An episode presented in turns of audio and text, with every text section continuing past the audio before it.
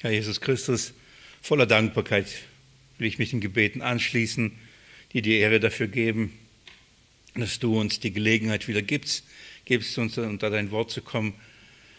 Jesus, wir sind wirklich, wir brauchen, wir brauchen deine geistliche Nahrung und wir brauchen die geistliche Ausrichtung. Wenn mit menschlichen Augen, wenn wir unser Leben betrachten, wenn wir die Welt betrachten, da kommen wir schnell an unsere Grenzen und ähm, Angst und, und Sorgen können uns äh, ja, plagen, uns belasten. Wenn wir aber unsere Augen aufheben auf dich, Jesus Christus, wenn wir die geistliche Dimension sehen, die du uns gibst, ja, dann gewinnen wir Hoffnung und bekommen eine Perspektive und Klarheit.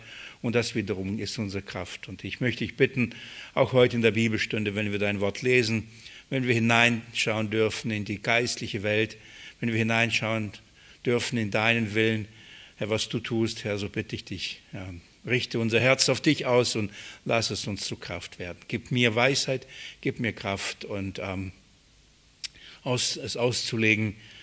Ich bin auf dich angewiesen, Jesus, heute wieder mehr denn je. Und von daher, ich weiß, dass du geben wirst nach deiner Gnade, nach deiner Barmherzigkeit. Danke dafür. Amen. Als Einstieg schlagen wir wieder den zweiten Petrusbrief auf, damit wir wissen, wo wir, wo wir herkommen, was wir studieren, was wir tun. Kapitel 2, Vers 4. Heute, letztes Mal habe ich euch bis Vers 9 äh, gelesen, damit wir uns wieder daran erinnern, was wir tun. Jetzt äh, noch einmal Vers 4 heißt es, denn wenn Gott Engel, die gesündigt hatten, nicht verschonte, sondern sie in finsteren Höhlen des Abgrundes gehalten und zur Aufbewahrung für das Gericht überliefert hat. Und dann geht es weiter äh, über das Gericht der, der, der alten Welt und dann Sodom und Gomorra. Wir beschäftigen uns mit dem Gericht Gottes über die Engel, über die Engelswelt. Die, Engelswelt, die Engel sündigten und Gott ähm, brachte sie und, und setzte sie unter das Gericht. Ähm, der Grund, warum Petrus uns das hier sagt, ist, weil er über das Gericht von den falschen Lehrern sprach und gesagt hat, das Gericht wartet. Sie, Gott wird sie nicht verschonen. Sie werden dafür Rechenschaft tragen, was sie tun. Und um uns ein Beispiel zu geben, hat er drei eben Gerichte äh, uns ähm, auf, aufgeschrieben. Und das erste eben ist das Gericht über die Engel. Was äh, die, ihre Sünde war, ähm, haben wir uns letzten, äh, letzten Sonntag, letzten Mittwoch uns angeschaut. Ähm, was sie nicht war, haben wir uns auch davor schon angeschaut. Aber letztes Mal haben wir uns angeschaut, was diese Sünde war. Was, was haben, in welcher Weise haben sie gesündigt. Ähm, zwei Bibelstellen haben uns eine Ausrichtung da gegeben und uns da hineingenommen. Das war das einmal in Jesaja 14, wenn ihr euch daran erinnern könnt, und in Hesekiel 28. Beides haben wir da Könige. Einmal ein König von Babel und einmal ein König von Tyrus.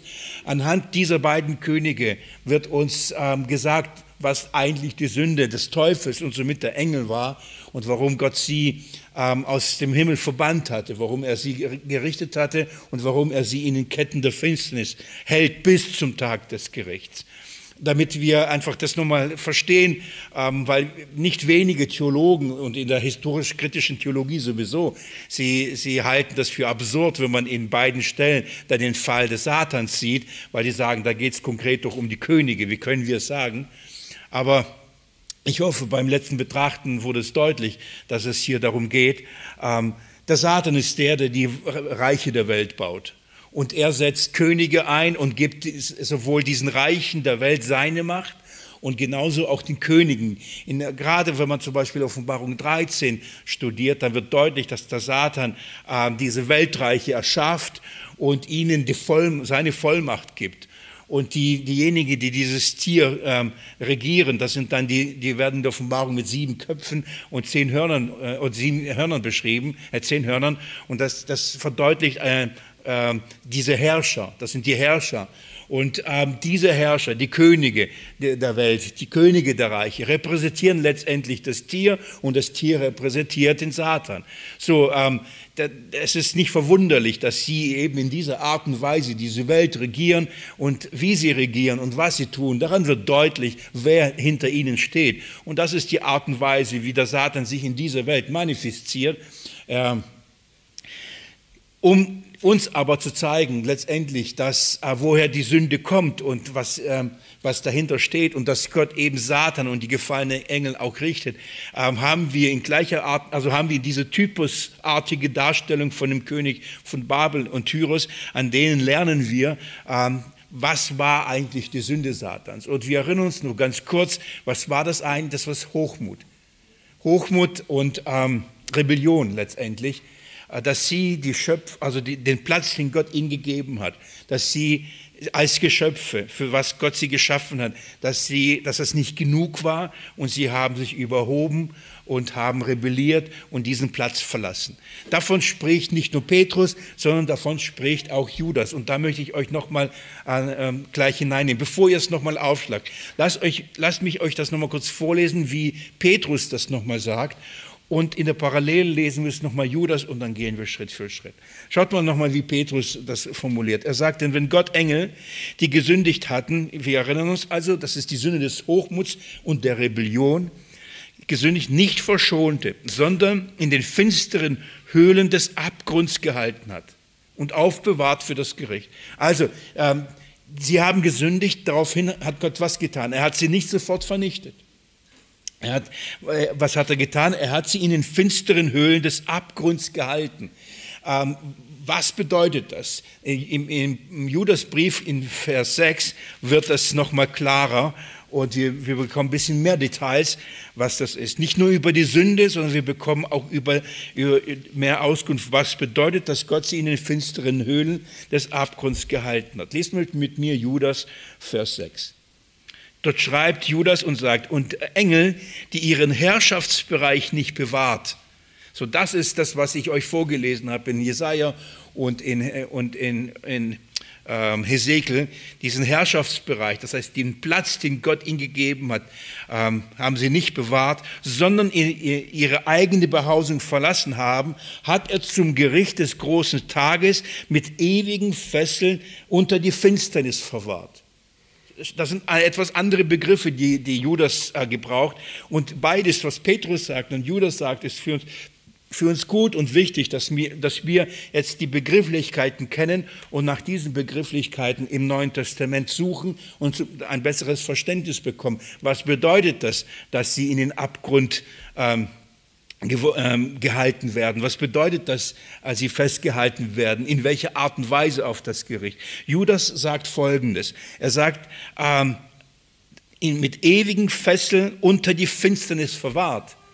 Petrus sagt, äh, ähm, gehalten in dem Abgrund und, ähm, und Judas sagt, mit den Fesseln äh, äh, unter die Finsternis verwahrt. Nicht nur in, in Finsternis, sondern unter die Finsternis verwahrt. In eine interessante Beschreibung.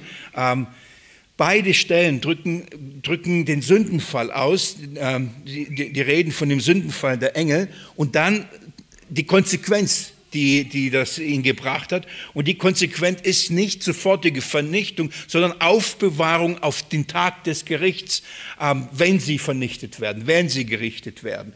Aber bis dahin werden sie in, im Abgrund verwahrt. Das ist das eine, was wir von Petrus wissen. Und das andere ist mit Fesseln unter die Finsternis gehalten. So dieses Aufbewahren, was bei Petrus heißt, schreibt äh, hier Judas, ähm, mit den ewigen Fesseln verwahrt. So, von, von was ist die Rede? Was, was, was, was ist das, ähm, was hier geschieht? Wo sind diese Engel? Wer sind die, ähm, die da gehalten werden? Als wir uns in den Bibelstunden zuvor damit beschäftigt haben und uns angeschaut haben, was die Engel nicht getan haben, ich, ähm, wahrscheinlich habt ihr diese Theorie, absurde Theorie schon vergessen. Es tut mir leid, wenn ich euch nochmal daran erinnere, dass die Engel gesündigt haben, indem sie äh, menschliche Frauen ähm, Namen geheiratet haben und die Übermenschen zeugten. Und die Ausleger sagen, das ist die Sünde. Und dann sagen sie, dass diese Engel, die diese Sünde getan haben, von Gott in den Abgrund äh, gehalten werden, dass Gott sie in einen Abgrund geworfen hat und sie gebunden hat. Und die, sie beziehen sich sowohl auf Petrus als auch auf diese Stelle und sagen, das geschah mit diesen Engeln. Interessanterweise behaupten sie und sagen sie oder lehren sie, dass eben das nicht alle Engel getan haben. Das heißt, nicht alle Engel haben sich Frauen genommen. Und somit nicht, sind nicht alle Engel gefallen, sondern ein Teil der Engel. Und dieser Teil ist jetzt aufbewahrt in diesen was auch immer äh, erst einmal das ist. Aber die sind in diesem Abgrund. Also gibt es nach der Meinung dieser Ausleger Engel, die noch frei sind sozusagen und das tun, was sie tun, und andere Engel, die im Abgrund jetzt gefangen sind und auf das Gericht warten. Es gibt, äh, biblisch ist es nicht haltbar. Es, wir können von der Schrift äh, diese Differenzierung nicht machen und, und, und sagen, es gibt Engel, die gesündigt haben und dann jetzt im Abgrund sind und andere Engel sind nicht im Abgrund. Das ist schwierig, wirklich schwierig äh, zu belegen, schriftlich zu belegen. Und ähm, ich hoffe, dadurch und durch das Studium aufgezeigt zu haben, dass die Engel diese Sünde nicht begangen haben. Somit erübrigt sich das. Wir müssen verstehen, was die Schrift lehrt und an, an dieser Stelle äh, sagt wie, äh, sowohl Petrus und wie Judas, dass die Engel es getan haben. Petrus und Judas sagen nicht, und einige Engel sind, haben gesündigt und einige Engel sind gefallen, sondern er redet jetzt, er sagt nicht, es gibt sozusagen Engel, gute Engel, böse Engel, dann sind von den bösen Engeln wiederum welche nochmal böser gefallen und diese sind in einem Abgrund irgendwo und, und werden, warten auf ihr Gericht, mit Fesseln gefesselt. Das ist nicht, was die Schrift lehrt und was Petrus und Judas uns, äh, uns sagt, sondern die Engel sind gefallen. Sie haben sich erhoben, hochmütig, der Satan, und äh, nach Offenbarung 12 hat er den Drittelteil der Engel mit verführt und mit in diesen Fall gezogen. Und diese Engel, nämlich alle gefangenen Engel, hat Gott für den Tag des Gerichts mit den Ketten äh, unter die Finsternis verwahrt. Es ist nicht nur eine Gruppe, die dann in, einer beson in, in einem besonderen, an einem besonderen Ort ist und wartet aufs Gericht. Es sind alle Engel, also alle gefangenen Engel. Wir bezeichnen sie wie? Dämonen der Satan, der Teufel, der Alte und seine Engel, das heißt die Dämonen. All die, die sind ähm, unter die Finsternis verwahrt. Sie sind gefesselt mit Ketten der Finsternis und äh, geworfen in den Abgrund und warten auf, auf, äh, auf den Tag des Gerichts. So das, ähm, das ist, was, was die Schrift uns lehrt. Und das müssen wir natürlich einordnen und verstehen, ähm, was uns die Schrift sagt. Nochmal, die Engel fielen im Himmel, die rebellierten, so, der Rausschmiss, und, und, und wir haben ja nochmal in Jesaja und Hesekiel gelesen, dann verstößt Gott diesen, ja, die Engel von dem Berg, von dem Berg der, ähm, äh, Gottes. Sie dürfen ihm nicht nahen, aber nicht sofort, oder? Wir lesen von Hiob, dass der, dass der äh, Satan ähm, unter die Engel Gottes dann kam und, und Hiob ähm, bei Gott schlecht machte. So, so äh, es gab eine Zeit lang, oder andersrum, sie, sie sind nicht sofort von dem Berg, von dem Himmelsberg, ähm, von der Gegenwart Gottes verstoßen worden. Nicht sofort. Aber es gab einen Zeitpunkt, wo Gott sie verstoßen und sie gebunden hatte. Ähm, und, für uns ist es wichtig ähm, zu, zu, zu, verstehen, was, was ist dieser äh, Rauswurf, wann passierte er, warum passiert er und wie wird das Ganze enden. Und das ist, was ich heute mit euch in dieser Bibelstunde ähm, anschauen möchte und mit euch machen möchte. Und dazu möchte ich euch bitten, zuerst einmal ähm, in Lukas Evangelium zu gehen und Lukas Kapitel 10 aufzuschlagen. Ich möchte mit euch hier starten und dann gehen wir Schritt für Schritt ähm, dadurch. In Lukas Evangelium Kapitel 10. Ähm, ich, möchte, ich möchte mit euch rausfinden, wann wann fand dieser Rauschmiss statt? So, was ist und was, warum und äh, was bedeutet er? Das ist, ich denke, es ist wichtig. Ich habe, äh, die Tage lag ich die ganze Zeit nur im Bett und habe viel Zeit zum Nachdenken gehabt. und ich habe mir so überlegt, wie kannst du das gut erklären? Und im Gedanken durchgespielt, durchgespielt. Ich hoffe, ihr könnt meinen Gedanken folgen und ich kann es ähm, einigermaßen euch damit hineinnehmen. Und ähm, wenn ihr mit mir Kapitel 10 im Lukas-Evangelium seid, aufgeschlagen habt, dann sind wir hier äh, bei der Aussendung der 70. Als wir das Markus-Evangelium studiert haben, haben wir uns die Aussendung der 12 angeschaut. Könnt ihr euch noch erinnern? Die Aussendung der 12 äh, war aber begrenzt auf, die, äh, auf das Volk Israel. Also da sagte Jesus, geht zu, zu den Stämmen Israels. Ähm, es, Jesus hat sie, aber ähm, sie nicht nur als zwölf zu den Israel, dem Stämmen Israel ausgesandt, sondern er hat sie noch einmal ausgesandt. Wir haben zwei Aussendungen. Und die, äh, wir finden die, die Aussendung der 70 hier in Lukas 10. Die, warum, äh, was ist der Unterschied? Während die Aussendung der zwölf zu den Stämmen Israels sein soll, verdeutlicht zu dem Volk Gottes, so geht der Schwerpunkt der Aussendung bei den 70, sie sollen zu allen Nationen gehen. So dieses 70 ist, äh, geht über die 12 hinaus und hier wird uns die Mission der Nationen vorgeschattet. Das, die Prinzipien sind die gleichen. Das, was Jesus sagt, ist das Gleiche.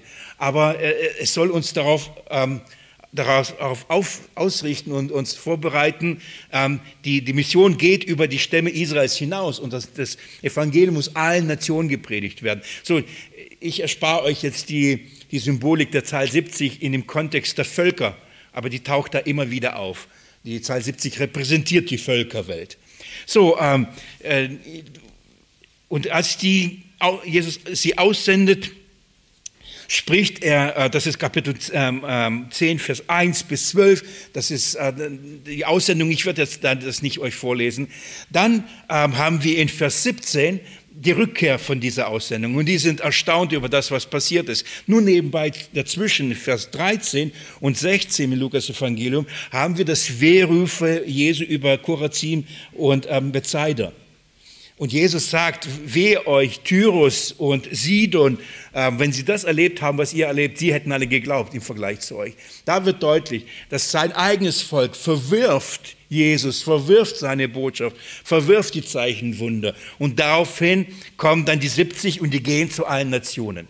So, das ist das Prinzip. Ähm, die Juden wollen nicht, dann geht zu den Heiden. Und, ähm, und um das deutlich zu machen, wird sozusagen diese Wehruf dazwischen gesetzt, um, um uns zu zeigen, warum sollen die 70 zu den Nationen gehen. Und jetzt schaut mal in Vers 17. Die 70 aber kehrten mit Freuden zurück und sprachen, Herr, auch die Dämonen sind uns untertan in deinem Namen.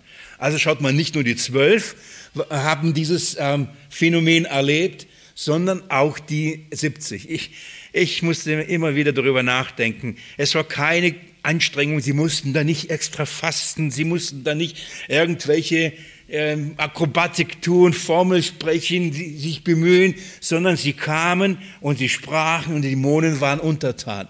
Das ist keine, nichts Erlerntes gewesen. Sie kamen und, und, und, das, und ihr Dienst war so in einer Vollmacht bekleidet, nicht aus ihnen heraus, sondern in deinem Namen, aus ihm. Und, also für sie, also nicht nur für sie, für mich auch, wenn ich darüber nachdenke.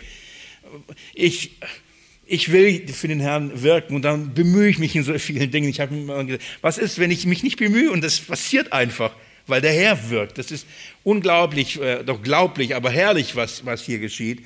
Also sie staunen darüber. Und jetzt schaut mal, was der Herr sagt. Warum passiert das?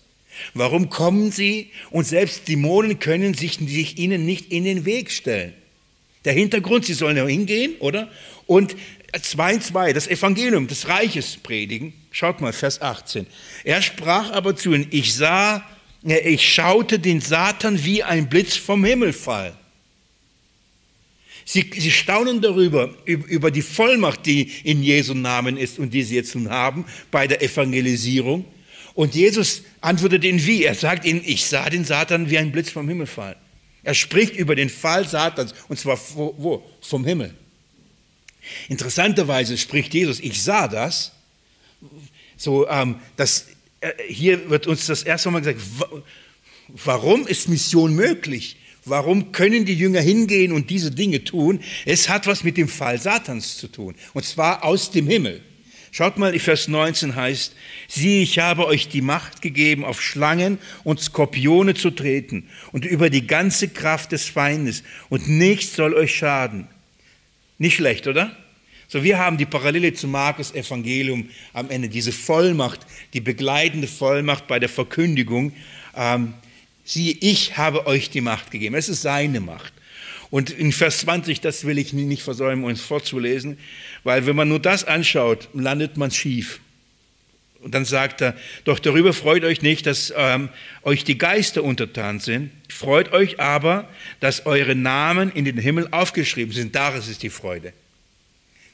So sehr das ähm, faszinierend und vielleicht übernatürlich und, und großartig ist, wenn der Feind bei der Verkündigung des Evangeliums nichts ausrichten kann, so ist die größere Freude darüber, dass man im Buch des Lebens geschrieben ist. Denn das ist die Garantie.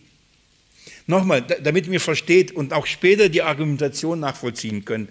Es beginnt der Fall Satans aus dem Himmel ist die Grundlage und ist die Voraussetzung für das Hingehen zu den Nationen und äh, das, das Verkündigen des Evangeliums, damit die, die in dem Buch des Lebens geschrieben sind, gerettet werden. Das ist die Voraussetzung. Geht mit mir ins Johannesevangelium, da wird es noch deutlicher. Da wird es noch klarer. Auch da möchte ich euch den Kontext zeigen. Kapitel 12 im Johannesevangelium. Jesus geht nach Jerusalem.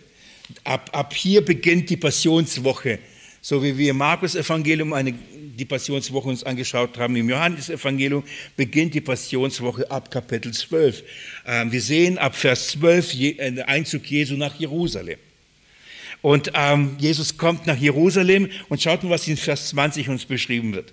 Es waren aber einige Griechen unter denen, die hinaufkamen, um auf dem Fest, äh, um auf dem Fest anzubeten. Diese nun kamen zu Philippus von Bethsaida in Galiläa und baten ihn und sagten, Herr, wir möchten Jesus sehen. Schaut mal, Jesus kommt nach Jerusalem. Wir verstehen, warum er nach Jerusalem geht, wir wissen das, um die Erlösung zu vollbringen, um den Feind zu besiegen, um die, um die Sünde wegzuschaffen. Und, wenn, und als Jesus da kommt, kommen Griechen keine Juden, kommen Griechen und sagen, wir möchten Jesus sehen. Als das passiert, sie kommen natürlich zu Jesus erzählen, du, Griechen wollen dich kennenlernen, erzählt Jesus und spricht darüber, ähm, dass er sterben muss, dass ein Weizenkorn sterben muss und nur so Leben entsteht. Er spricht über seinen Tod, er spricht über, über, über das Werk, das er tut. Ich, nochmal, ich werde nicht alles lesen und in diesem Zusammenhang, lasst mich ab Vers 29 euch vorlesen. Kapitel 12 im Johannesevangelium. Und die Volksmenge nun, die stand und zuhörte, sagte, es habe gedonnert. Warum? Weil der Vater Jesus bestätigt. Ähm, ähm, und ähm, die sagen, andere sagten, ein Engel hat äh, mit ihm geredet. Jesus antwortete und sprach, nicht um meinetwillen ist diese Stimme geschehen, sondern um euertwillen. Also Jesus braucht nicht diese Bestätigung, wie ich sie brauche. Ihm reicht es, dass er weiß, dass er den Vater liebt und es für ihn tut. Aber Jesus, äh, der Vater bestätigt den Sohn. Und jetzt passiert Folgendes, Vers 31. Jetzt sagt Jesus in diesem Zusammenhang, nochmal, da kommen Griechen. Jesus ist ähm, kurz davor, sein Leben zu geben für die Sünden der ganzen Welt. Und jetzt sagt er, jetzt ist das Gericht dieser Welt. Jetzt wird der Fürst dieser Welt hinausgeworfen werden.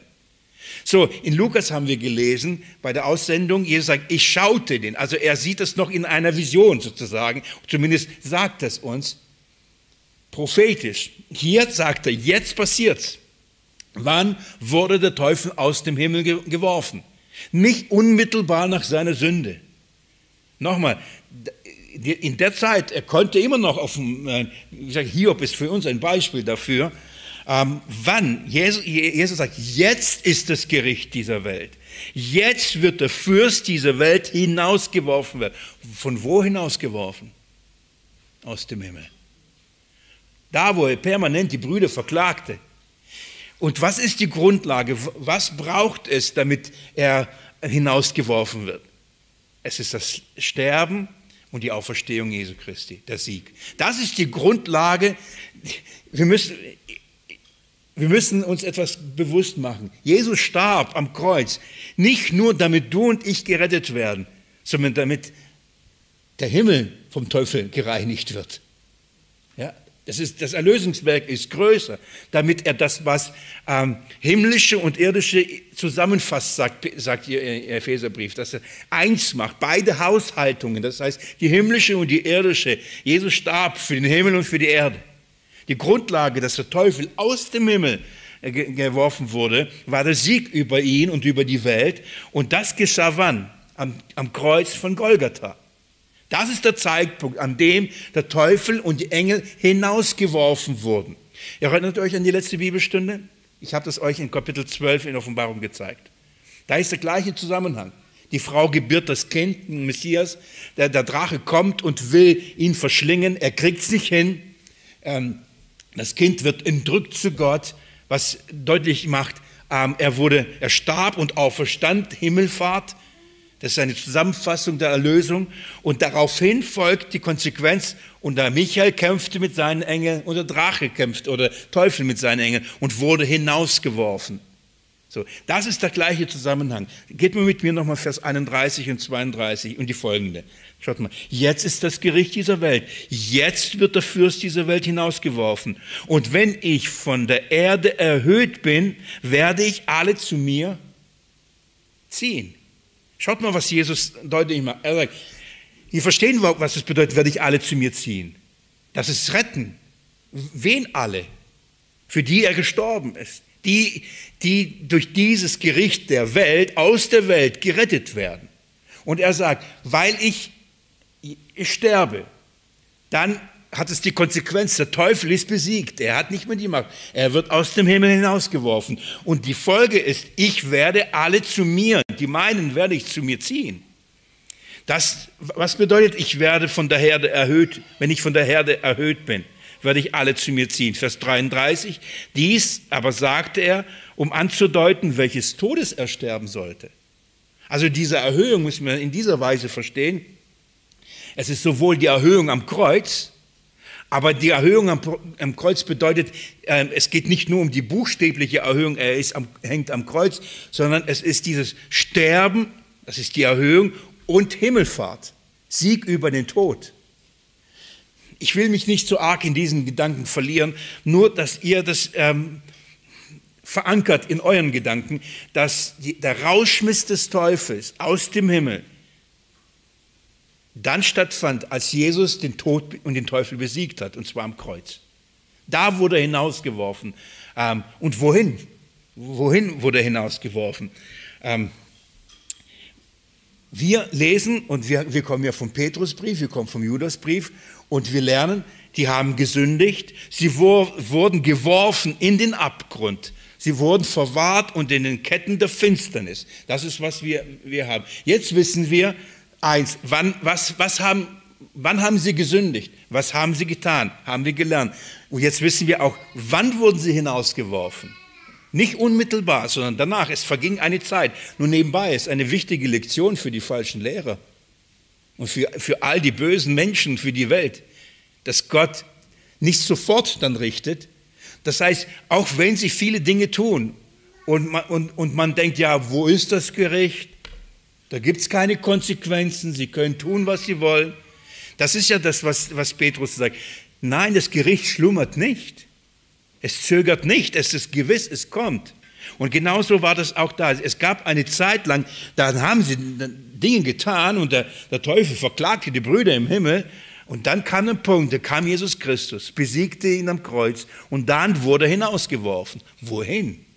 Wohin wurde er hinausgeworfen? Und was ist dann mit denen passiert? Geht mit mir in die Offenbarung. Offenbarung 12 noch einmal.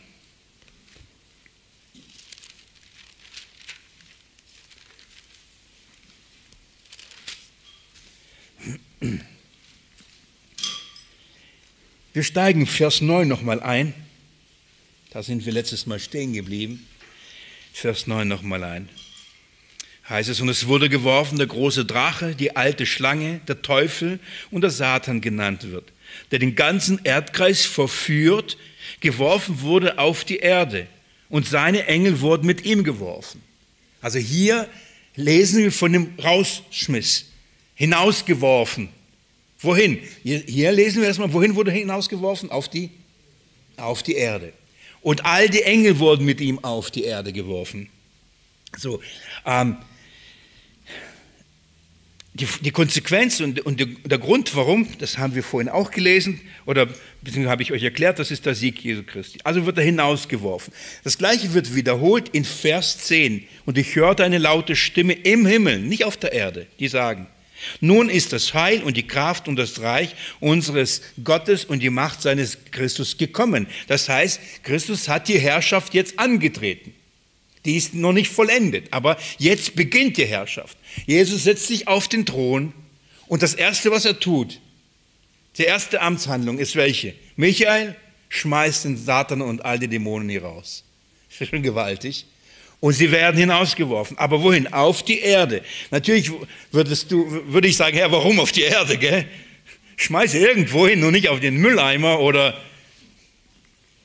Wir müssen uns gleich damit beschäftigen, weil, ähm, was, was das bedeutet. Und dann heißt es in Vers ähm, ähm, in 10 am Ende, denn hinabgeworfen ist der Verkläger unserer Brüder, der sie Tag und Nacht verklagte, vor Gott verklagte. Und sie haben ihn überwunden wegen des Blutes des Lammes und wegen des Wortes ihres Zeugnisses. Und sie haben ihr Leben nicht geliebt bis zum Tod. Darum seid fröhlich in ihr im Himmel und ihr in ihnen wohnt. So, nochmal, das ist der Grund, warum wir eigentlich alle gerne in den Himmel sollten. Da ist er nicht mehr. Nichts von den Dämonen, kein, kein Verkläger mehr. Das ist der Ort, an dem man ruht. Das ist der Ort. Also der Himmel freut sich. Gut, dass, dass wir beten, Vater, dein Wille geschehe wie im Himmel, so auch auf Erden. Also das steht noch aus. So das, was im Himmel jetzt ist, wird auch auf der Erde sein. Und das ist das Ziel Gottes. Aber schaut mal, in Vers 12 äh, heißt es, ähm, wehe der Erde und dem Meer, denn der Teufel ist zu euch hinabgekommen und hat große Wut, da er weiß, dass er nur kurze Zeit hat. So, Himmel darf sich freuen, Erde und Meer. Wehe euch. Merkt, Erde und Meer. Wenn wir in Kapitel 13 gehen, wohin tritt denn der, der, der Satan als erstes? Ans Meer. Und, und dann entstehen Reiche. Steht ein, ein riesiges Reich. Wo, wo, was, was kommt dann, woher kommt der falsche Prophet? Aus der Erde, ab Vers 11. So, wir haben in Kapitel 13, Vers 1 das Meer, wir haben Kapitel 13, Vers 11 die Erde. Warum wehe dem Meer und warum wehe die Erde? Er hat große Wut und er schafft Feinde des Evangeliums, er schafft sich ähm, ähm, Feinde des Christus. In welcher Art und Weise?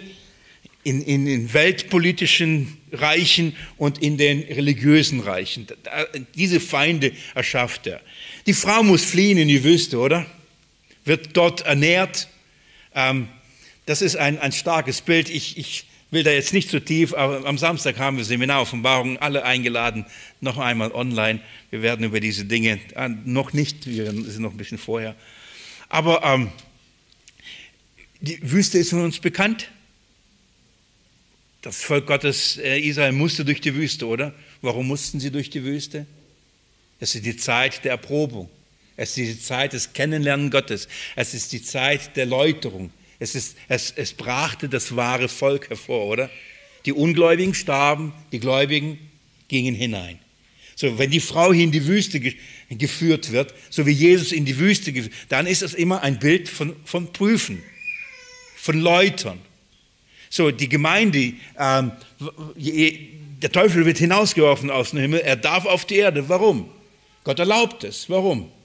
So wie er bei Jesus erlaubte, damit er geprüft werde. So erlaubt es auch die Gemeinde, damit sie geprüft werde. Wie, wie prüft er das? Er, er setzt der Gemeinde zwei Feinde gegenüber. In dem Fall Kapitel 13, das Tier aus dem Meer und dann das Tier aus der Erde. Die werden verfolgt und sie werden verführt. Und in dieser Verfolgung und dieser Verführung offenbart sich die wahre Gemeinde. Und nicht nur das, sondern so wie äh, Gott sein Volk in der Wüste bewahrt hat, wie er sein Volk versorgt hat, wie er immer das gegeben, was äh, es braucht, so sorgt er auch für seine Gemeinde. Nur damit ihr ganz grob ähm, den Überblick habt. Also, wenn wir hier Kapitel 12 sind, dann lernen wir das erste, okay, der Satan ähm, ist hinausgeworfen und wir lernen den ersten Feind der Gemeinde, der eigentlich hinter allem steht, der Satan. Er ist hinausgeworfen, er ist auf der Erde, hat große Wut und verfolgt die Gemeinde, verfolgt die Kinder Gottes, verfolgt die Gläubigen. Dann lernen wir den anderen Feind und das sind die Weltreiche, die Reiche der Welt. Dann lernen wir einen anderen, den nächsten Feind, das ist der falsche Prophet. Könnt ihr mir soweit folgen? Nicht kompliziert. Und dann lernen wir noch einen Feind. Das ist dann Kapitel 16, 17, 18. Das ist die Hure Babylon. Das Weltprinzip von Reichtum, Wohlstand, Materialismus, all diese Dinge. Mit diesen Dingen, die, diese drei Feinde lernen wir kennen. Und wisst ihr, was passiert? Dann dreht, dreht die Offenbarung und sagt, und weißt du was? Gott wird all diese Feinde töten. Und dann beginnt er und sagt, die Hure Babylon wird fallen. Und dann geht er hin und sagt, das Tier und der falsche Prophet werden Feuersee geworfen. Und dann als, als letztes nimmt sich die Offenbarung Zeit, um zu zeigen, auch der Satan, die alte Schlange, der Teufel des Satan wird auch gerichtet werden. So, so wird es hier aufgebaut. Also die Feinde werden vorgestellt. Wir beginnen bei dem Fall Satans, dann das Tier, dann ähm, äh, der falsche Prophet, dann die, die Hure Babylon, dann das Gericht über die Hure Babylon, das Gericht über Tier und die falschen Prophet und dann das Gericht über den Drachen, die alte Schlange, Teufel. Und da, warum sage ich euch das? Hier lernen wir, der Satan ist gefallen. Und wir haben in der Offenbarung eine gewisse, nicht einen gewissen, sondern einen Parallelismus. Das heißt, Dinge werden wieder aufgegriffen und uns nochmal tiefer und deutlicher gezeigt. Und jetzt möchte ich mit, mit, mit euch bitten, mit mir in, die Offenbarung, in Offenbarung 20 zu gehen. Im Hinterkopf, in, in eurem Gedächtnis, ähm, merkt euch, der Satan wurde hinausgeworfen. Das tat ein Engel, Michael. Wir lernen, ähm, wir haben seinen Namen kennengelernt. Wer ist dieser Drache? Und, und jetzt geht man mit die Offenbarung 20, die Verse 1 bis 3. Schaut mal. Und dann heißt es, und ich sah einen Engel aus dem Himmel herabkommen. Habt ihr eine Idee, wer dieser Engel ist? Ich tendiere auch stark zu Michael.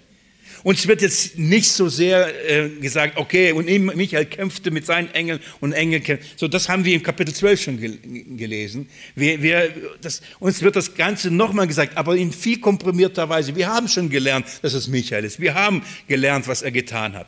Aber wir lesen, und, und ich sah einen Engel aus dem Himmel herab, her, herabkommen, der einen Schlüssel des Abgrunds und seine große Kette in seiner Hand hatte.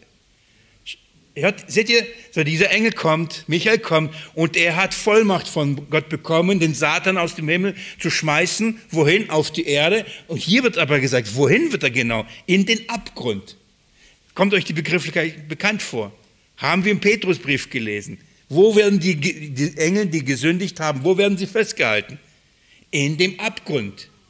Was, was sagt äh, Judas? Ähm, wie werden sie dort festgehalten? Mit den Ketten der Finsternis.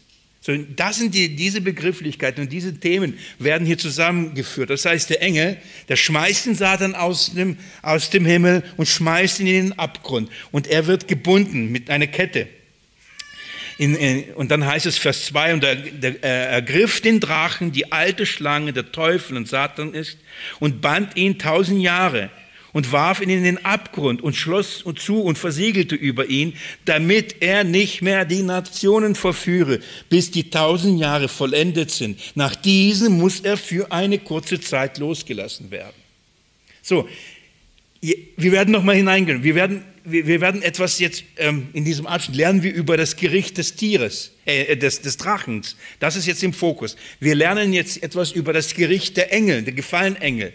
Vorher haben wir über die Reiche und über die falschen Propheten, über die Hure Babylon gelernt. Aber hier geht es jetzt um den explizit, wird uns gesagt, der Satan wird gerichtet und somit auch all seine Dämonen, all seine Engel.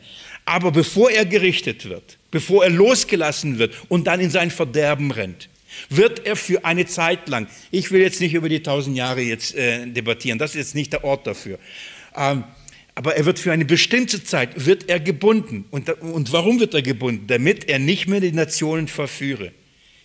Was bedeutet das? Nochmal, viele Christen warten auf diesen Zeit und sie denken, dass, dass die Bindung des Satans für, für tausend Jahre nicht nur buchstäblich tausend Jahre sein werden, sondern das bedeutet, er kann nichts tun. Er wird nichts tun. Er wird an einer Kette hängen und dann wird es so schön auf der Erde sein, wie im Himmel. Aber ich sage euch, der Satan ist aus dem Himmel hinausgeworfen und auf die Erde geworfen. Im Himmel ist er nicht, da ist schön, nicht auf der Erde. So, was bedeutet das? Nochmal, das, deswegen mein, mein Anmarschweg bis dahin über Lukas und, und Johannes. Jesus sagt, dass die Grundlage, dass er die Seinen aus der Welt zu sich zieht, dass der Design aus der Welt rettet, darin besteht, dass er den Satan besiegt hat und hinausgeworfen hat und gebunden hat. Das ist übrigens Matthäus Kapitel 12. Man kann nicht aus dem Haushalt des Starken rausrauben, wenn man ihn nicht vorher bindet. Das bedeutet, dass es gibt, Jesus hat gesiegt am Kreuz. Er, der Satan wurde hinausgeworfen und, ähm, und er wird gehindert. Ich will es so auf den Punkt oder so versuchen, einfach zu formulieren. Er wird gehindert, dass die, die Seinen, das heißt die, die Jesus gehören in dieser Welt, dass der Satan sie daran hindert, äh, zum Glauben zu kommen. Der Satan hat ein Ziel, 2. Korinther Kapitel 4. Der Fürst dieser Welt, was tut er? Er verblendet Menschen, damit sie das Licht des Evangeliums nicht sehen können. Aber Gott erscheint. So, das macht er. Er verführt von Anfang an. Was gegen Gott gegen Christus. Er verführt die Menschen, ein gottloses Leben zu leben, das in, rebellischer Art und Weise, in hochmütiger Art und Weise, so wie er selbst ist. Das ist sein Plan, eine Menschheit zu schaffen, die sich gegen Gott stellt. Und Jesus hat gesiegt und hat gesagt, ich werde mir aber ein Volk aus der Welt erwählen und herausretten. Und der Satan wird es nicht hindern können. Das ist die Botschaft. Er wird dieses Vorhaben nicht hindern. Und die Jünger sagen, ja, wie, wie kann das sein, dass er uns untertan ist? Und er sagt, ich habe den Satan fallen sehen aus dem Himmel. Das ist der Grund. Nochmal, liebe Geschwister, Mission und Evangelisation ist aus einem Grund möglich, weil Jesus gesiegt hat. Darum kommen Menschen zum Glauben, weil sie nicht, weil sie aus der Knechtschaft des Satans befreit werden. Das ist die Verführung der Nationen war von Anfang an, Satan hat alle Nationen verführt, damit sie nicht ein Gott lieben, für ihn leben und, den, und ihn anbeten. Jesus befreit Menschen durch seinen Sieg und führt sie aus der Welt heraus, damit sie ihrer Berufung leben. Und versteht ihr, dass der Satan das nicht will, oder? Er setzt alles daran, dass das nicht passiert. Nun, er, er ist begrenzt. Er ist eine Kette. Bei wem kann er das tun? Könnt ihr euch erinnern von 1. Mose, dass es zwei Völker gibt, zwei Linien gibt. Eine Linie Keins und eine Linie ähm, Seht.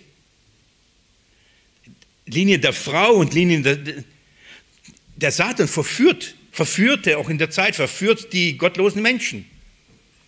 Das tut er, das tat er. Aber er kann, was kann er nicht mehr? Nicht mehr alle Menschen verführen. Nämlich die, die Gott gehören, vermag er nicht. Wenn Gott sagt, ich will dich, dann kann er nichts tun. Das ist eine gute Nachricht. Das ist der Sieg, den Jesus als Grundlage geschaffen hat. Wenn Gott dich will, dann kann der Satan machen, was er will. Er ist besiegt. Und das ist die Botschaft, das ist das Hinausgeworfen werden. Ähm, wann Wann wurde er hinausgeworfen? Wann wurde, ich, ich versuche gleich euch zu erklären, was dieser Abgrund ist und was sind diese Fesseln. Wann wurde hinausgeworfen? Ich glaube, dass Offenbarung 20, dass der Hinauswurf in den Abgrund vom Satan, da geschah, nämlich mit dem, mit dem Erlösungswerk Jesu Christi. Das heißt, Offenbarung 12 und Offenbarung 20 laufen parallel. Das, das Gleiche wird uns gezeigt. Warum? Weil die, allein die Bilder, das sind die gleichen. Die Bezeichnung vom, vom, vom Drachen, äh, der Teufel, der Satan genannt, es ist genau das Gleiche. Das, die, diese Erzählungen laufen parallel. Ich möchte euch etwas zeigen. Ich gehe gleich mit euch nochmal hierhin zurück. Habe noch ein paar Minuten. Schwitzt zwar schon ein bisschen, aber das geht. Hab, äh, geht mir mit mir ins Matthäus-Evangelium. Ich möchte euch auf etwas aufmerksam machen. Wie gesagt, äh, Offenbarung, da gehen wir gleich wieder zurück. Matthäus Evangelium Kapitel 8. Matthäus Evangelium Kapitel 8. Eine Begebenheit, die, wie gesagt, wir haben im Markus Evangelium auch das uns angeschaut, die, die Heilung von, von einem Besessenen. In Matthäus ist die Rede von zwei Besessenen, die dann in diesen Gruften gelebt haben und ähm, so eine Kraft hatten, dass sie alle Ketten gesprengt haben. Ja, die Menschen konnten sie nicht unter die Kontrolle bringen. Sie lebten, lebten in, in, in, in, Gräbern und so. Das ist nur, dass ihr ungefähr das einordnet. Als Jesus kommt, tut, tun die Dämonen das, was sie immer tun. Sie haben fürchterlich Angst vor ihm. Haben sie auch recht und das muss man auch tun. Jetzt schaut mal Vers 28, ich lese Matthäus 8, ab Vers 28. Und als er an das jenseitige Ufer gekommen war, in das Land der der Gardär begegnet ihm zwei Besessene, die aus den Grüften heraufkamen. Sie waren sehr bösartig, so dass niemand auf jenem Weg vorbeigehen konnte. Und, äh, und, äh, Entschuldigung, und siehe, sie schrien und sagten, was haben wir mit dir zu schaffen, Sohn Gottes? Bist du hierher gekommen, uns vor Zeiten zu quälen? Also, Jesus kommt und sie schreien, sie sehen ihn. Und was sagen sie? Nicht nur, dass sie wissen, wer er ist, das ist eine andere Geschichte. Aber das, was Sie sagen, bist du gekommen, uns vor Zeiten zu quälen? Was bedeutet das? Die sagen, die, der, Zeitpunkt ist noch nicht da. Ich habe schon was gehört. Sie sagen nicht, bist, bist du jetzt schon gekommen, vor Zeiten uns zu vernichten? Das sagten sie nicht. Sie sagen auch nicht, bist du uns gekommen, uns dann zu richten? Das sagen sie auch nicht die sagen, uns zu quälen. Was meinen Sie damit? Wieso bist du jetzt gekommen? Der Zeitpunkt ist ja noch nicht da, dass du uns quälst. Was meinen Sie damit? Sie, re Sie rechnen also mit einem Zeitpunkt, ab dem Moment Sie nicht mehr frei sein können, wie Sie sind, und sich nicht mehr frei bewegen können, wie Sie sind, sondern gequält werden an einem bestimmten Ort. Zu dem Zeitpunkt waren Sie noch nicht an diesem Ort. Von welchem Ort ist die Rede? Geht mit mir in Lukas-Evangelium. Lukas Kapitel 8. Kann man sich gut merken, läuft fast parallel. Lukas Kapitel 8.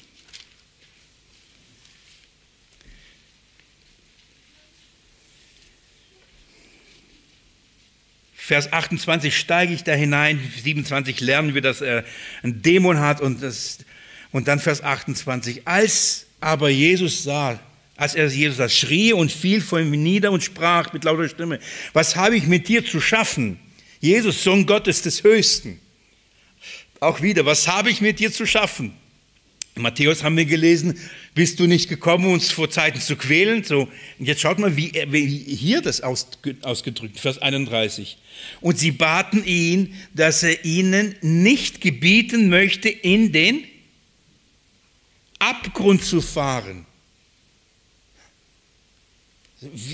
Sie wollen nicht in den Abgrund. Und sie schreien und sagen, oh, Jesus, hey, nicht in den Abgrund, nicht in den Abgrund, da wollen wir nicht hin, lieber in die Schweine, oder?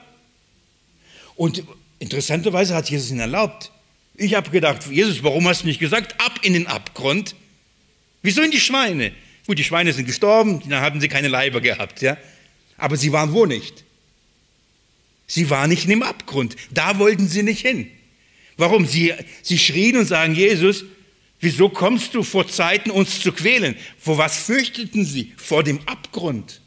Das heißt, zu diesem Zeitpunkt waren sie noch nicht im Abgrund. Manche, lehr, manche lernen und sagen, ja, die Engeln, die dann gesündigt haben, mit Frauen schliefen, die sind schon im Abgrund und die haben gedacht, da wollen wir nicht hin. Ist ja schlimm dort. Bloß nicht zusammen mit denen eingesperrt sein. Nein, was, wann ist der Zeitpunkt, dass die Satan und Dämonen hinausgeworfen werden auf den Himmel und in den Abgrund geworfen werden? Was ist der Zeitpunkt? Sterben und Auferstehung Jesu sitzen zu seiner Rechten. Ist das zu diesem Zeitpunkt schon passiert? Nein. Die Dämonen sagen, Jesus, das ist noch nicht Zeit. Jesus ist noch nicht gestorben. Er ist noch nicht auferstanden. Er sitzt noch nicht zu Rechten Gottes und das wissen sie. Und deswegen kannst du uns doch jetzt nicht dahin schicken. Sie wissen ganz genau, was die Grundlage für das Hinabfahren in, die, in, in den Abgrund ist. Das ist sein Sieg, aber es ist noch nicht vollbracht. Also sagen sie zu ihm, Jesus, noch nicht, noch nicht. Und ich habe mich gefragt, warum, warum schickt Jesus sie noch nicht? Weil es ist noch nicht vollbracht. Erst in seinem Sterben, Auferstehung, und auf dieser Grundlage werden die Dämonen in alle in den Abgrund geworfen. Und diese wussten ganz genau, wann das ist. Und sie fürchten sich davor. Könnt ihr mir folgen? Was ist dieser Abgrund? Wo wollen sie nicht hin? Nur verständlich ist, wenn du einmal im Himmel warst, oder? So, die Bibel beschreibt uns und sie sagt, Judas, in, unter die Finsternis. Dieser Ort, die sind gefangen, das heißt, sie bekommen, die dürfen dann nur sich an einem Ort sozusagen begeben. Oder andersrum, sie dürfen nicht mehr im Himmel sein, sondern werden auf die Erde geworfen. Das glauben wir, Geschwister. Und auf einmal hat es so einen Krach gegeben, wie ein Einsturz von einem Meteorit und bam. Und dann waren die Engel und Satan saßen da auf der Erde. Wir verstehen, dass dieser Hinauswurf auf die Erde, dass es nicht buchstäblich auf die Erde ist, oder? Dass die, das ist so, wie ich auf der Erde laufe, denn der Teufel und die Engel sind Geister. Wir verstehen doch, dass die Kette, mit der sie gehalten wird, keine buchstäbliche Kette sein kann. Mit welcher Kette kannst du einen Geist halten? Wir verstehen, dass der Abgrund nicht irgendwo im Kern der Erde ist. Also zu sagen, unter uns irgendwo, oder? Da muss man nur tief genug graben, dann kommt man so einen Abgrund und da sind die ganzen Dämonen drin. Und Jesus, allein die Theorie, Entschuldigung für den Vogel, den ich gezeigt habe, da ging mir so spontan durch den Kopf. Manche sagen, ja, darum ist Jesus in den Abgrund hinabgestiegen, weil er diesen Engel dann gesagt hatte, Edgebetsch, hab euren listigen Plan überwältigt. Ernsthafte Theologen. Nein, es ist kein Ort. Was ist diese Grube? Wo werden sie gehalten? Das heißt, dieses Bild der Kette und der, der, das Bild der Grube und das, ein anderes Bild auch für Gefängnis ist ein Ausdruck, dass, dass sie in ihrer Herrschaft und sie in ihrer Macht eingegrenzt sind und dass sie an bestimmte Orte nicht mehr dürfen. Wohin nicht? In den Himmel. Aber sie sind ja Geistwesen. Die laufen doch nicht auf der Erde rum. Sie haben einen anderen Ort. Was ist diese Finsternis? Geht mir im Epheserbrief. Wo sind die? Wo, sind, wo ist dieser Abgrund? Wo ist dieser Abgrund? Und wo werden sie gehalten? Ähm, Epheserbrief, Entschuldigung.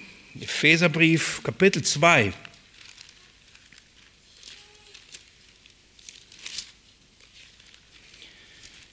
Ich muss mich kurz konzentrieren beim Blättern.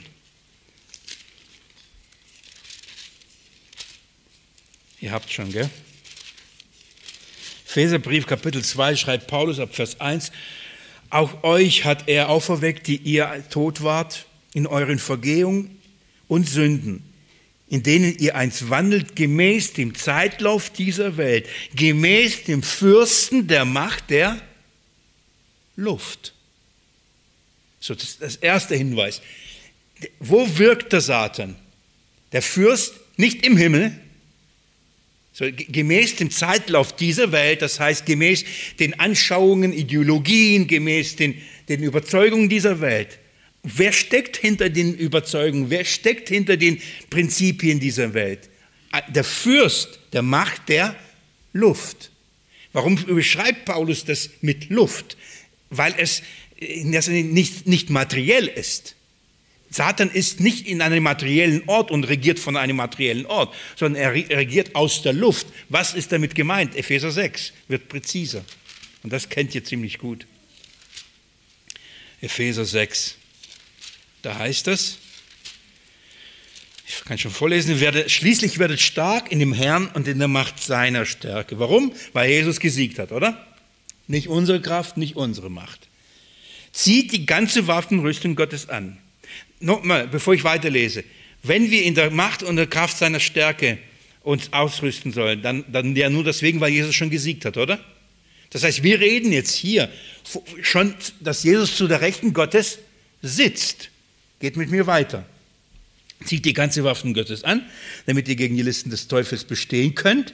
Denn unser Kampf ist nicht gegen Fleisch und Blut, sondern gegen die Gewalten, gegen die Mächte, gegen die Weltbeherrscher dieser Finsternis. Woraus und woraus heraus regiert der Teufel?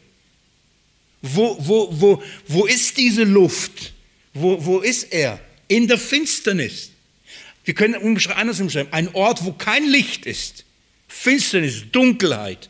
Dunkelheit nicht im Sinne, ich kann nicht sehen, das heißt keine Erkenntnis, kein Verständnis, kein Licht Gottes. Könnt ihr euch vorstellen, was, wie dieser Ort ist, wo nur die Dämonen sind? Kein guter Ort.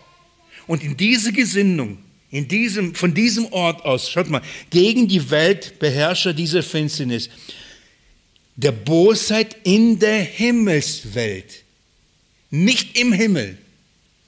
Ich will das so zusammenfassen. Der Abgrund, der Ort der Finsternis, wo der Satan hingeworfen wird, ist, ist wie eine Art Zwischenwelt. Es ist nicht buchstäblich auf der Erde, aber es ist nicht Himmel, es ist eine geistige Welt, eine geistliche Welt. Und in dieser Welt ist er gefangen, in dieser geistlichen, finsteren Welt ist er gefangen und aufbewahrt. Von daher ist er an eine Kette. Er darf das tun, was Gott ihm erlaubt, in dem Maße, wie Gott ihm erlaubt. In den Himmel darf er nicht. Wo darf er hin? Auf die Erde um verstehen, warum auf die Erde, da muss man die Offenbarung nochmal intensiver studieren, aber ihr habt schon ein Gespür, warum. Weil dadurch die Gemeinde geläutert und geprüft wird und die Welt gerichtet wird.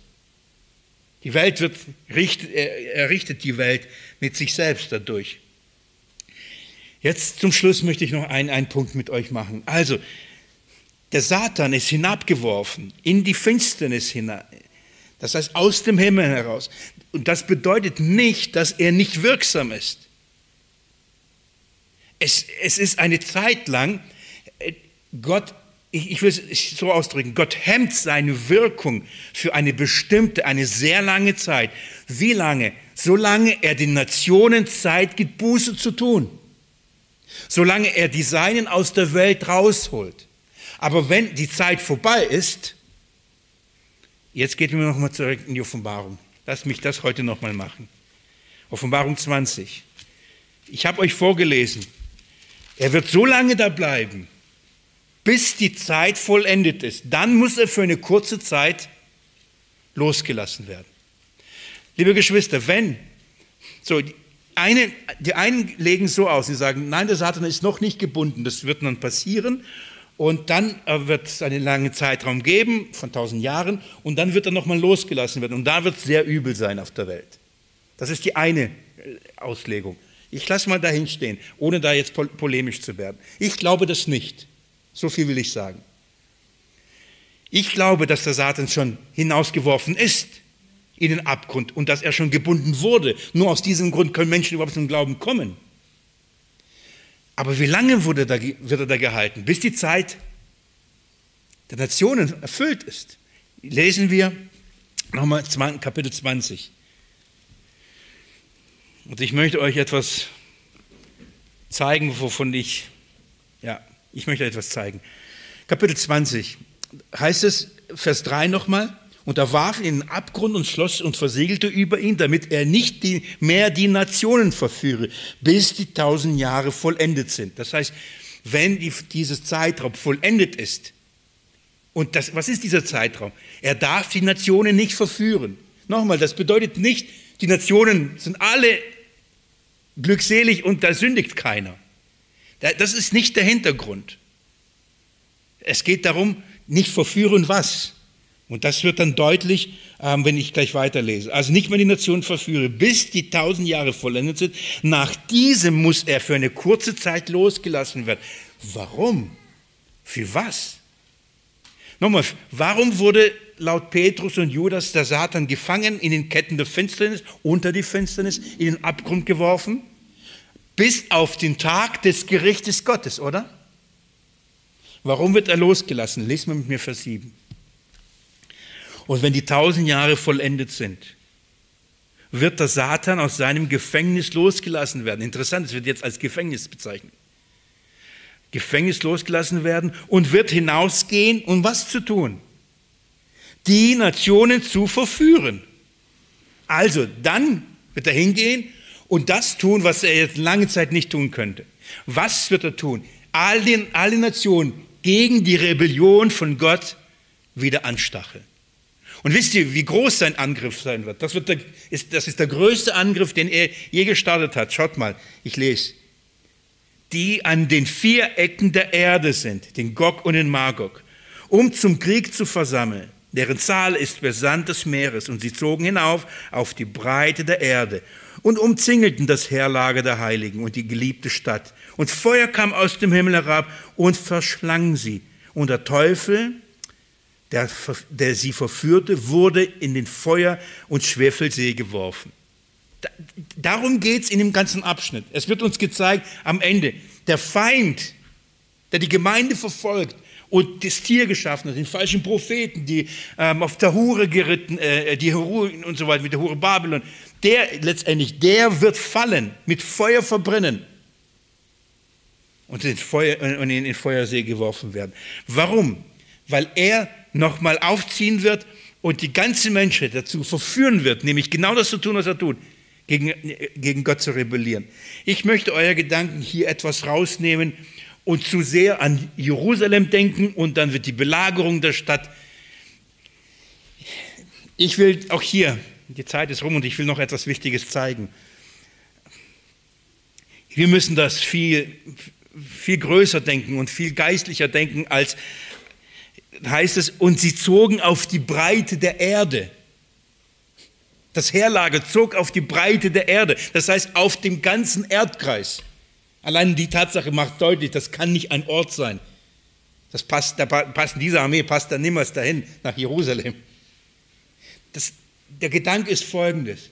Der Teufel bringt die ganze Menschheit, das heißt auf, auf der ganzen Breite der Erde, sich gegen Gott und gegen Christus zu stellen. Er wird sie wieder verführen, dass sie ab, abfallen. Deswegen spricht die Bibel von dem großen Abfall. Wenn Jesus kommt und die Welt richtet, wie? Mit Feuer. Das heißt, wir sind hier bei der Wiederkunft, oder? Wann wird das sein? Ich glaube, das ist schon passiert.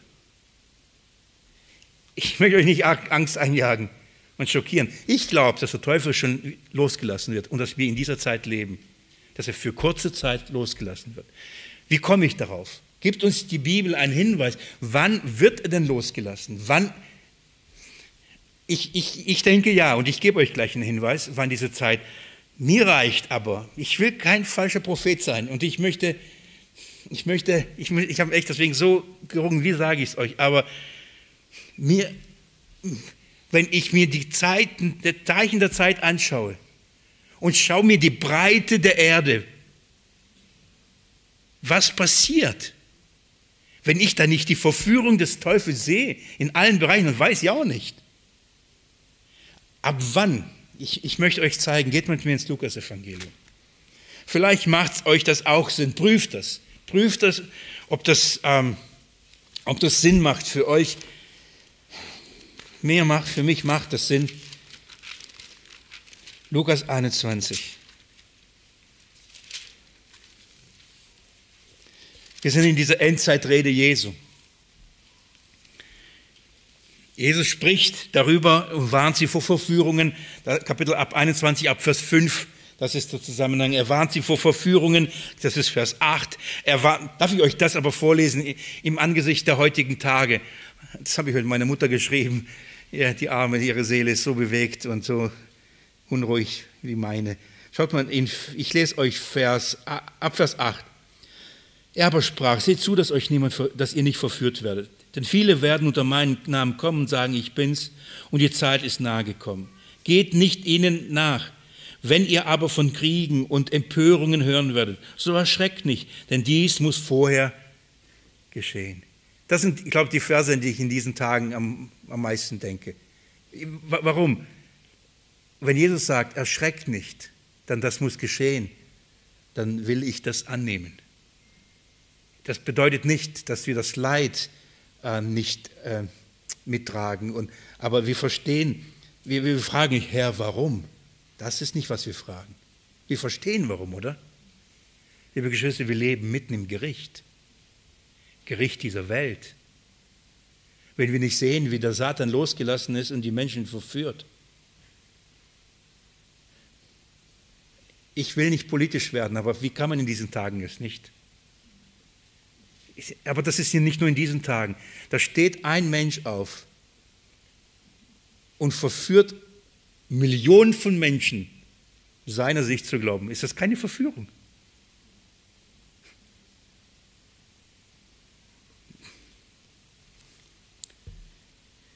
Jesus spricht darüber. Er spricht über Erdbeben, kennen wir, oder?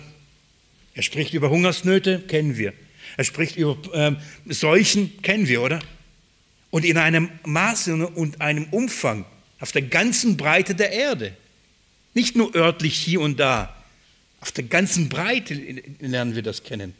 Und dann erzählt er und erzählt ein wichtiges Ereignis, das uns in gewisser Weise eine, eine, eine Einordnung der Zeit gibt. Er nennt uns ein Ereignis, ab dem etwas Gravierendes entsteht und an, an dem wir etwas schauen und lernen müssen. Und zwar, er nennt, nennt die Zerstörung Jerusalems.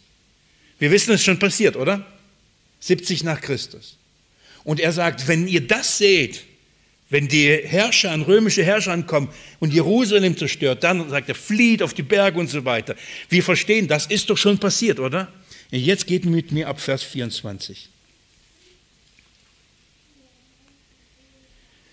Und sie werden fallen durch die Schwerte des, die Schärfe des Schwertes und gefangen weggeführt unter alle Nationen. War das so? Passiert, oder? Ist passiert. Und Jerusalem wird zertreten werden von den Nationen. Ist das so gewesen? Man muss nur ein bisschen Geschichte kennen, wenn, kann man sogar googeln. Selbst Wikipedia reicht das schon, um zu sehen, wie seit der Zerstörung Jerusalem diese äh, Jerusalem von Nationen zertreten worden ist. Wie viel Machtwechsel und Kämpfe. Das ist jetzt keine große äh, Erkenntnis. Es war so. Und jetzt lest man mit mir, was steht. Wie lange wird Jerusalem zertreten werden von den Nationen? Bis die Zeiten der Nationen erfüllt wird. Bis die Zeiten der Nationen erfüllt wird. Das heißt, bis die Zeit der Nationen fertig ist. Dann wird Jerusalem nicht mehr zertreten werden wie vorher. Was passiert in Jerusalem? Auf einmal, wir haben einen Staat, oder da? Jetzt all die Zionisten denken, oh, jetzt ist Jerusalem dran und jetzt wird der Tempel aufgebaut. Nein, das ist nicht die. Warum gibt es den Staat Israel nach, wie viel, nach über 2000 Jahren, oder? Ja, knapp. Warum gibt es nicht ganz 2000? Für alle ein Wunder, oder? Ich sage, das ist eine Zeituhr. Gott sagt, solange Solange Jerusalem zertreten wird, ist die Zeit der Nationen. Wenn Jerusalem nicht zertreten wird, ist die Zeit der Nationen vorbei. Nun, da passiert nicht Bing und dann 1900, wie viel Staatsgründung Israels? 48 und dann auf einmal, nein, so wie wir in der Bibel haben, das, ist, das, sind, das sind Übergänge. Uns geht es nicht ums Rechnen. Aber ich glaube, dass die Zeit der Nation vorbei ist. Warum? Weil die Schrift es sagt. Jesus sagt, die Zeit der Nation vorbei. Und jetzt, liebe Geschwister, schaut euch diese Welt an seit dieser Zeit. Wir waren gerade nach dem Zweiten Weltkrieg, oder?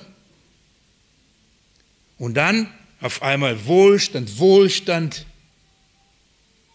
Friede, Friede. Vorher hatten wir Erweckungsbewegungen. England, Amerika. Menschen kamen, Völker kamen zum Glauben. Und jetzt? Wo befindet sich die Kirche? Wo befindet sich der Glaube? Wo, wo befinden sich die Nationen? Wer legt noch Wert auf, auf die Bibel? Aus den Gesetzgebungen wird es überall gestrichen, aus der Moral gestrichen, aus der Ethik. Wo ist es noch? Stück für Stück, Stück für Stück. Liebe Geschwister, in dem Zeitraum von Zerstörung Jerusalems bis, ist eine lange Zeit von, von Gründung Israels bis heute ist eine sehr kurze Zeit. Der, es gibt noch ein paar wenige, die den Weltkrieg den erlebt haben, oder? Und schaut mal, die, wo die Welt steht, als, als ob sie nicht weiß, was Leid ist. Aber als ob sie nicht weiß, wozu Menschen in der Lage sind was es, was es mit, mit der Welt und mit dem Menschen Hochmut und Habsucht und Rebellion gegen Gott, was, was es macht.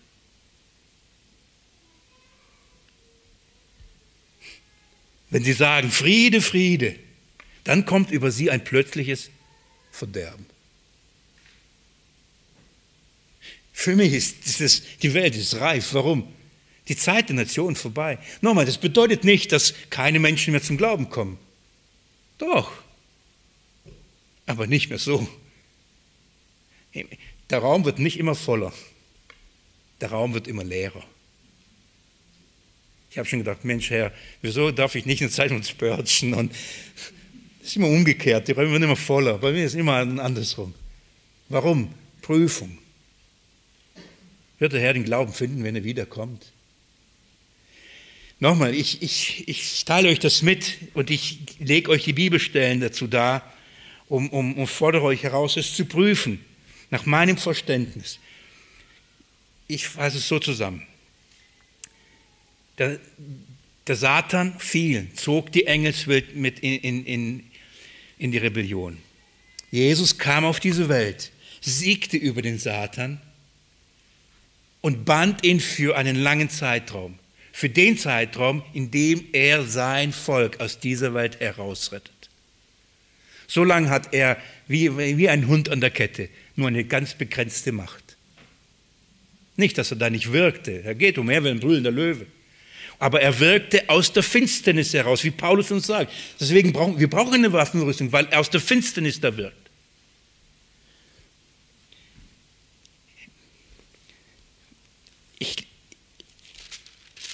Ich lese euch kurz Kapitel, Offenbarung Kapitel 9.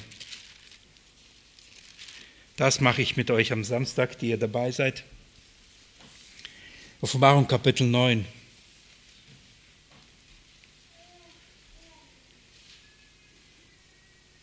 Vers 1. Und der fünfte Engel posaunte, und ich sah einen Stern vom Himmel auf die Erde fallen. Die Sprache ist uns jetzt bekannt, oder? So, wir hören wieder von einem Fall aus dem Himmel auf die Erde. Aber jetzt schaut mal. Und es wurde ihm der Schlüssel zum Schlund des Abgrunds gegeben. Und er öffnete den Schlund des Abgrunds und ein Rauch stieg aus dem Schlund. So, hier lesen wir, es gab einen Fall.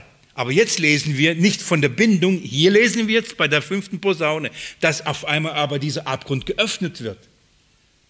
Und dann, wer, wer ist, was, was, wer herrscht über diesen Ab Abgrund oder was ist damit? Schaut mal Vers 11. Sie haben über sich einen König, äh, äh, König, den Engel des Abgrunds. Sein Name ist auf Hebräisch Abaddon und im Griechischen hat er den Namen Apollyon, das heißt Verderber. Das eine Wehe ist vorüber, siehe, kommen noch zwei Wehen nach diesen Dingen. Und was, dann, was kommt dann, als der Abgrund wieder geöffnet wird? Dann kommen all diesen Dämonen raus und zwei Dinge werden uns gezeigt. Das eine ist Verführung, das ist Kapitel 9, Vers 1 bis 12. Und das zweite ist Verwüstung, Kriege, ab Vers 13. Verführung und Gewalt. Willkommen in unserer Welt. Ich glaube, dass der Abgrund geöffnet ist. Und jeden Tag mehr sehen wir ihn. Jeden Tag mehr spüren wir ihn. Aber wisst ihr was? Jeden Tag sind wir dem Kommen des Herrn nahe. Er kommt. Er kommt. Warum werden sie losgelassen? Um gerichtet zu werden. Um gerichtet zu werden. Glückselig, dem Buch des Lebens geschrieben ist, oder? Denn sie werden bewahrt werden von diesen Angriffen. Prüft zu Hause, ihr Lieben, lest nochmal nach, denkt drüber nach. Ich möchte beten. Jesus Christus, wir befehlen uns dir und deiner Gnade an, Wir bitten dich, Herr, dass du durch deinen Geist uns dein Wort öffnest und in den Herzen bestätigst, damit wir es einordnen können, damit wir diese Dinge der Welt einordnen können, damit wir in diesen Dingen dich verherrlichen, weil all das hast du vorausgesagt und es geschieht. Du bist erhoben über allem, du regierst über alles. Herr, und ich danke dir, Herr, dass dein Gericht nicht schlummert und dass ähm, du das Gericht auf ja, ausüben wirst und dass du kommen wirst und uns rechtfertigen wirst. Ich preise dich dafür. Amen. Ihr Lieben, kommt gut nach Hause. Bis zum Sonntag oder Samstag.